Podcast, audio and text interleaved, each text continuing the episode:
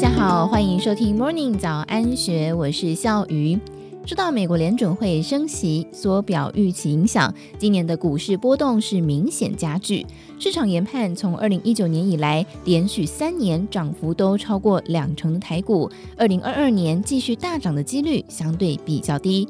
这时候该如何布局，才能够为自己创造理想的投资绩效呢？人称算股达人的陈乔宏分析，通膨带来的升息压力，让 Fed 的态度转成鹰派。他指出，现阶段投资人一定要有居高思维的意识，台股继续大涨的几率偏低，今年会是比较震荡的一年，因为股市和利率就像是跷跷板，利率低，钱就会往股市跑；如果升息，钱就会流向其他的地方。今年看台股是中性偏保守，并不像过去几年那样乐观。观察几年过去美股的走势，会发现升息前指数多半呈现震荡，但是升息之后就逐渐回稳走扬。陈乔宏认为，Fed 有意升息，代表经济基本面不差，估计升息之后股市仍然有机会往上走。由于台股和美股是高度联动，陈乔宏预期，如果美股走跌，台股自然也无法幸免。为了因应股市震荡，他将主要的持股布局于台积电二三三零、联发科二四五四、贵盟五三零六、中租 KY 五八七一、信邦三零二三和樱花九九一一等标的。其中，光是台积电和联发科就占了整体投资比重三分之一左右。陈乔宏强调，今年一定要投资的产业首推半导体。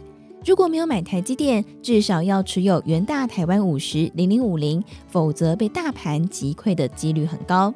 陈乔宏形容台积电在二零二二年一月十三号法说会当中释出的讯息好到爆炸，未来几年半导体仍然是大有可为。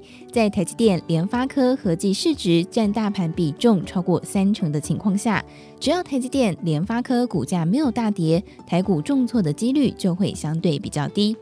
不管是电动车或是元宇宙，都有大量的半导体需求。台积电和三星、英特尔的差距持续拉大，几乎是已经没有对手的状态。陈乔宏表示，台积电的营运表现良好，相关的供应链就渴望跟着受惠。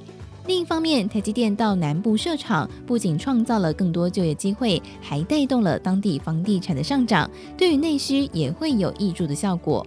而对于保守型的投资人，陈乔宏建议。今年第一、二季，如果担心 Fed 升息造成市场的动荡，可以将现金的占比拉高到三成，也就是七成的资金用于投资，等待升息之后，指数出现回档时，再将保留的三成资金分批投入。至于积极型的投资人，现金占比维持在一到两成即可。陈乔宏认为，长线来看，投资人可以将万八视为是中间值。并且以上下百分之十作为获利了结和逢低布局的参考点。就未来的三到五年，甚至到十年而言，他还是非常看好台股。以上客观论述并不作为投资建议，请自行判断风险。以上内容出自《金周刊》官方网站，更多的精彩内容也欢迎到《金周刊》官方网站或是下载《金周》的 App。有任何想法，也欢迎大家可以留言告诉我们。祝福您有美好的一天，我们明天见，拜拜。